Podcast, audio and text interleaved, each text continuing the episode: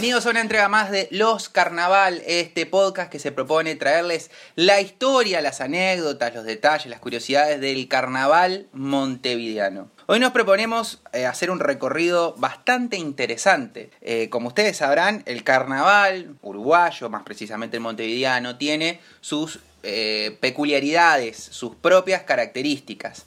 Pero el carnaval en sí como concepto es algo que, por supuesto, trasciende lo que es eh, Uruguay, lo que es Montevideo, tiene, tiene raíces tanto históricas como etimológicas profundísimas que eh, nos vamos a encargar hoy, o por lo menos intentaremos hoy, ir un poco a los orígenes y a ese, y a ese inicio o a ese nacimiento del concepto carnaval y cómo el mismo fue recorriendo distintos lugares del mundo, distintas épocas.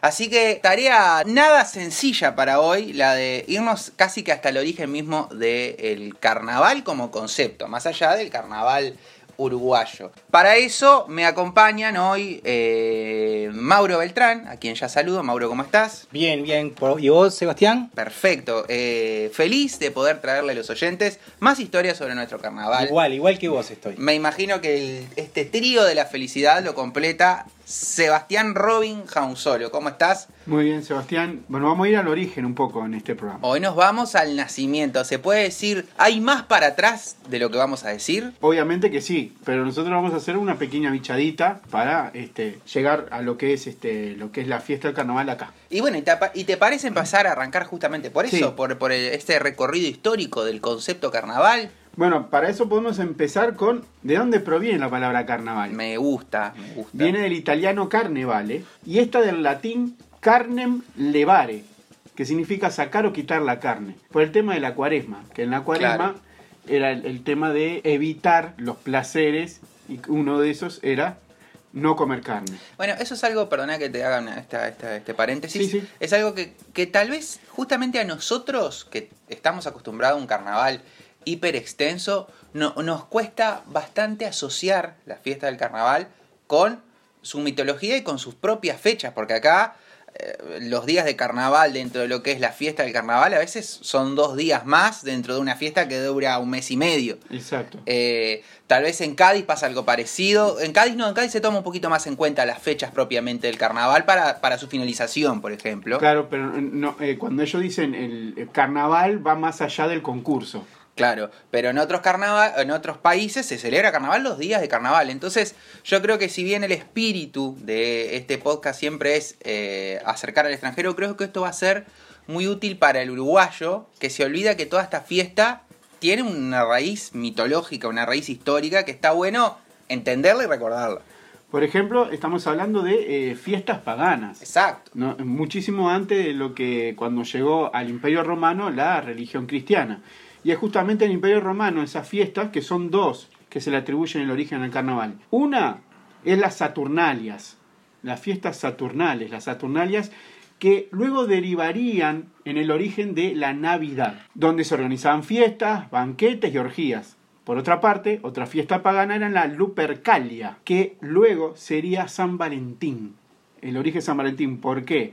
Porque ahí habían relaciones amor- amorosas sin regla, orgías, de forma frecuente. Era lo que se celebraba la este, Lupercalia. ¿Y por qué Lupercalia? Porque también en esa fiesta se sacrificaban animales y este, las personas se ponían la piel, se disfrazaban con la piel de esos Claro. animales sacrificados. Pero recién en el siglo XV en Europa es cuando se difunde, cuando se crea o se conoce la palabra carnaval y se difundió en el siglo XVII.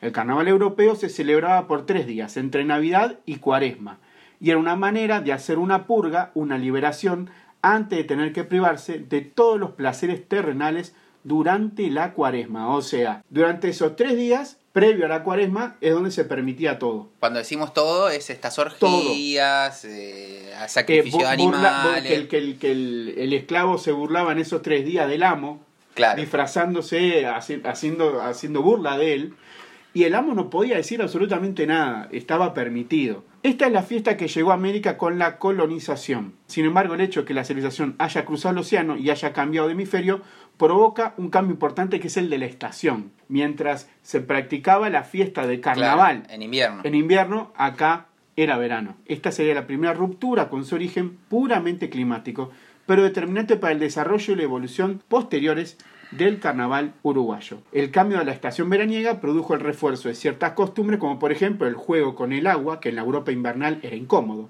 En el verano sudamericano es refrescante, por lo cual se transformó en una costumbre muy popular. O sea que tenemos un carnaval con todo ese, con todo ese, ese libertinaje, por Sí. decirlo de alguna, todas esas cosas feas, ¿no? Uno se imagina ahora un carnaval lleno de orgías, que en cada tablado nos juntáramos a hacer orgías en vez de haber un conjunto de humoristas, por ejemplo. Estaría complicado.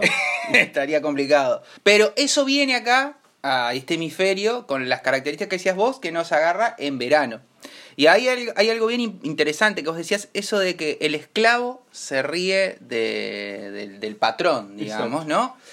Entonces, es una fiesta íntimamente eh, asociada a lo popular, al pueblo, Sí. al pobre, digamos, por, por así decirlo. Siempre se mantuvo ahí. ¿Cómo, cómo se dan esos? O, o- o hay un corrimiento social? ¿El rico, las clases altas participan de eso? ¿Cómo es esa cosa, Bueno. la relación entre extractos sociales y eh, la fiesta, y la fiesta esta de, de, de- de, ¿no? de la algarabía, del desenfreno y de todo esto que contábamos? Tanto en Europa como en Sudamérica van a haber diferentes épocas en donde la fiesta del carnaval va a pasar a ser, este, dejar de ser tan popular y para las clases altas, y tanto Sudamérica mucho se fija en Europa, muchas veces en eso, y después va a volver a cambiar a que sea lo popular la fiesta. Se puede decir que hay un proceso de disciplinamiento del carnaval. Exacto. Capaz que Mauro, vos nos puedes contar un poquito de esto. Sí, cómo no, cómo no.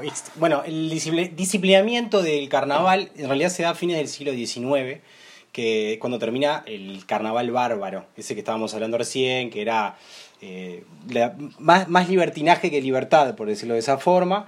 Eh, y nada, se da en un momento también especial que no es algo que sucede específicamente en carnaval, que, que cambia, la- el festejo cambia de, la- de- de clase social, sino que se da también en una lucha en Latinoamérica, en total. Claro. Se da en un contexto de que Latinoamérica también está cambiando de alguna forma.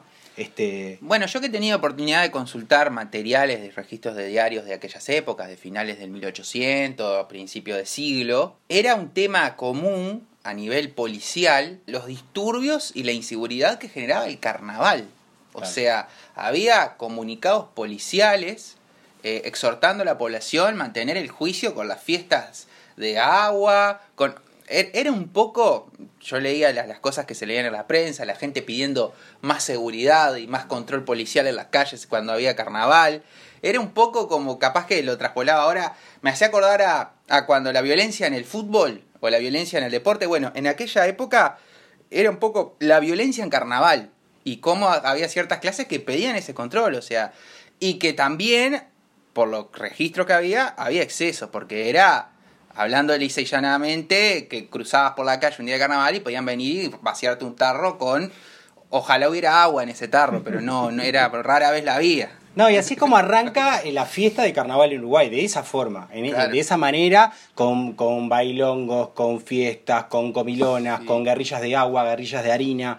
Había como una posibilidad de, de- de librarse de todo tipo Era salir a hacer ruido, de norma ensuciar al vecino, hacer desbunde. Exactamente, eran algo también para aclarar es que en, en aquel momento, cuando recién arranca carnaval en el Uruguay, era específicamente tres días.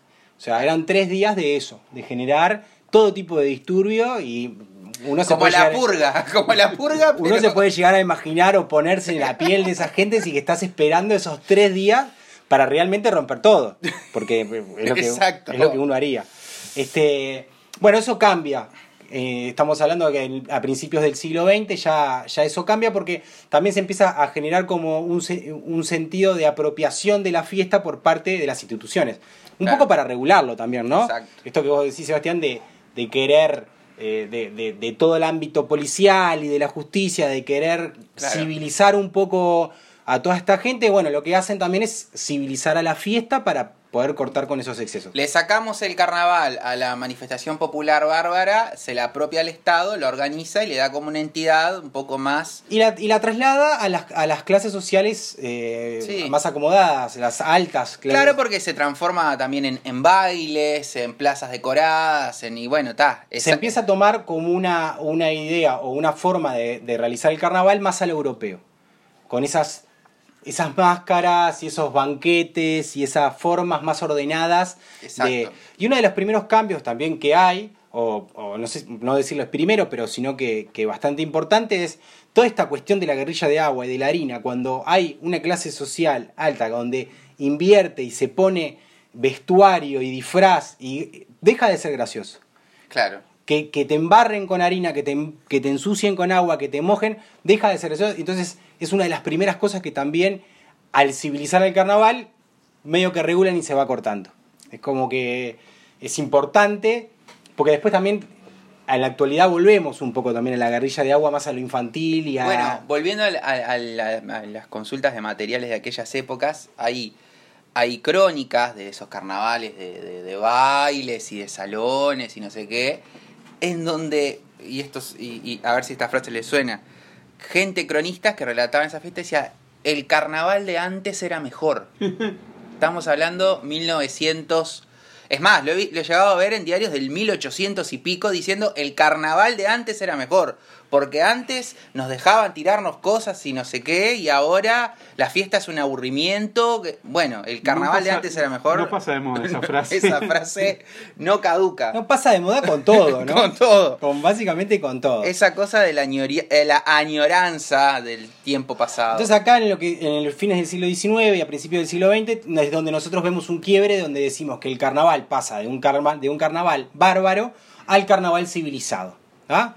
Eh, acá también tenemos una historiadora y catedrática uruguaya, Milita Alfaro, que escribió mucho Exacto. sobre carnaval, que hace una reflexión de le hace la siguiente reflexión. Las novedades registradas en las celebraciones de las fiestas en 1873 suponen la concreción de un cambio cualitativo que, de alguna manera, marca un antes y un después en la historia del carnaval montevideano del siglo XIX. Entonces tenemos ese carnaval bárbaro que justamente el Estado y las clases altas se apropian de ese carnaval y como decías vos Mauro, le va poniendo reglas, lo va se yo creo que ahí empiezan a ponerse blanco sobre negro, esto es carnaval y esto no es carnaval o esto está por fuera de lo permitido dentro del carnaval. Empieza a haber esa, esa estructuración del concepto carnaval dentro de determinada Y- y, con la necesidad grande de, de normalizarlo, de, de, de, de- de darle, darle, darle normas y darle... Porque, a ver, o sea, también capaz que acá aparece, pero seamos. es, eh, suena razonable querer frenar eh, que la gente saliera a trabajar y que vinieran muchachos o muchachas y les tiraran orina en la, en la- cara a la gente o excrementos. Estamos hablando de 1870, Había- iglesia, había, iglesia claro, morir. había, había festejos del carnaval que implicaba eh, colgar una- un gallo del cogote y tirarle pedradas hasta matarlo. O sea, había ese tipo de cosas o riñas con galgos. O sea, festejar carnaval ya era o sea, cualquier cosa en ese sentido, ¿no? Entonces, bueno, justamente para, para cuidar ese tipo de, de- situaciones es que el Estado, a través de esas clases altas, eh, eso, le da una estructura al carnaval. Y es importante esa fecha 1873 porque es donde se da el primer desfile organizado por el Estado. El primer desfile de carnaval. 1860. Se- 73, por eso es esa fecha que remarcaba Mauro, mejor dicho, leyendo a Minita Alfaro. que el que desfile representa el primer orden, porque un desfile sale de todo tipo de espontaneidad. Pensemos en los desfiles militares, por ejemplo. Eh, eh, saca, te saca del partido de cualquier tipo de, de- de- de- de espontaneidad o de salvajismo. Ya tiene la regla de salimos de acá y llegamos acá y caminamos por acá. Ya tenemos eso. Bueno, ¿qué, qué más podemos eh, contar sobre... Una cosa, una Sí. cosa que quería agregar este, de lo que decía Mauro sobre el tema de los disfraces, de que eh, el hecho de ponerse un disfraz ya eh, marcaba que no querían ensuciarse y todas esas cosas. Pero también el hecho de usar un disfraz ya creaba un elitismo, porque para participar del carnaval Ah, sí. necesitabas tener una papeleta como comprobante de que habías comprado un disfraz. Si no, no participabas del carnaval. Claro. Esa es un- un- una cosa remarcable, porque no solamente es el hecho de, de, bueno, tengo un disfraz y no quiero que se me ensucie, sino también del hecho de decir, tengo un disfraz porque me lo puedo comprar. Bien, y se me ocurre que esto que decíamos en este proceso que contábamos hoy al inicio de que, que uno ya lo tiene internalizado, este carnaval que se extiende de los días propiamente dichos del carnaval, los que en el calendario están marcados días del carnaval. Eso como parte de este proceso. Claro, acá lo que pasa es que, bueno, eh, el carnaval bárbaro, esto que yo les decía que duraba tres días, no, no alcanzaba ya. Era, era muy poco para poder, eh, para poder manifestar o para realizar todo lo que uno quiere. Entonces, acá es donde se empieza a extender a través de excusas. Básicamente se empiezan a generar excusas para poder festejar más días. Se le empieza a generar, bueno, empezamos a hacer eh, el velorio de carnaval. Claro. Eh, bueno, dos días antes, tres días acá. El entierro de Momo. El, ent- el entierro. Se empiezan a generar realmente situaciones que no son ni más ni menos que ex- excusas para extenderlo. Así fue como que entre, excu- entre excusa y excusa es que llega a un carnaval de casi 40 días que tenemos hoy. Digo casi más. o más, O en más. realidad, porque... Hoy, la- hoy las excusas a veces no son excusas, sino es la- el clima, que es lo que te, lo que te hace que te, que te alargue más. Sí, bueno, de hecho se realizaban ya sea asaltos, Mm. corsos, eh, bailes de niños, concursos de disfraces. No, tomaba todo- muchas formas. Y está todo lo que implica el carnaval, que es la preparación también para el carnaval, que se puede tomar también como parte de la fiesta y el ritual del carnaval. No, y había algo que era bien interesante, que es un proceso en el cual no vamos a ahondar hoy, porque la idea de hoy era un poco hacer est- este, este recorrido de la, de la fiesta, pero ese carnaval, ese carnaval era mucho más eh, re- realmente de barrios, o sea, cada barrio, cada zona eh, vivía su carnaval de, con, sus con sus características propias. Estaba presupuestado, había un o sea, se designaban recursos para que cada municipio, cada localidad organizara su propio carnaval, su propio baile de disfraces y una característica bien interesante de esto es que no era exclusivamente montevideano. Esto es algo bien interesante. Este carnaval que llegó aquí al Río de la Plata y que fue, en principio fue un carnaval bárbaro y luego fue civilizándose, lo decimos entre comillas, no era exclusivamente montevideano. Como ya vimos la otra vez cuando introducíamos el carnaval, hablábamos siempre del carnaval montevideano. Bueno, en este caso era algo que trasciende la capital de Uruguay y en todos los departamentos, en todas las localidades, en todos los pueblos, se festejaba el carnaval. Vuelvo a la, consulta de los periódicos locales, en donde uno veía mucho, hoy hay baile acá, hoy hay eh, fiesta allá, ganó fulanita el concurso de princesas de no sé qué. Eso estaba muy presente. Sin embargo, cuando avancemos en, las décadas y, por ejemplo, empiece a institucional- institucionalizarse más el carnaval de escenario, el concurso con las murgas, eso a nivel local va perdiendo fuerza. Pongo un ejemplo, hay murgas de eh, la ciudad de Canelones, Canelones es un departamento limítrofe con Montevideo, que, por ejemplo, por decir una ciudad de Canelones, La Paz. Bueno, hay murgas de La Paz o de, o de el propio, la propia capital de Canelones, el departamento de Canelones, Las Piedras, bueno, murgas de Canelones que han participado en el concurso de eh, oficial de carnaval que se hace en Montevideo. Si uno consulta los diarios de esas localidades, se va a encontrar que mientras el concurso fue el baile, el agua, la fiesta, los disfraces, era noticia, era portada, era... Cuando ese concurso, ese escenario, y, y tenían, por ejemplo, una murga local compitiendo en las grandes ligas, por decirlo de alguna manera, era desaperci- pasaba desapercibida esa noticia. Porque realmente había una sensación del pueblo participando, de la localidad participando, del vecino participando en, esa, en Haciendo suyo el carnaval. Exacto. Haciendo suyo el carnaval. Exactamente, exactamente. Sucedía eso, o sea, había un mayor interés popular en los barrios porque era literalmente La fiesta del la, barrio. la fiesta del barrio, era el vecino saliendo a la calle a hacer cosas. Hay, un- hay, un, hay un detalle, Seba, con esto de la, de la parte de las extensiones, también es que en Uruguay en aquel momento el carnaval ya se había desligado de la religión ya hacía bastante tiempo. Entonces Claro. tampoco había una necesidad de tenerlo eh, eh, ligado o Claro. pegado a la cuaresma como estaba en Europa.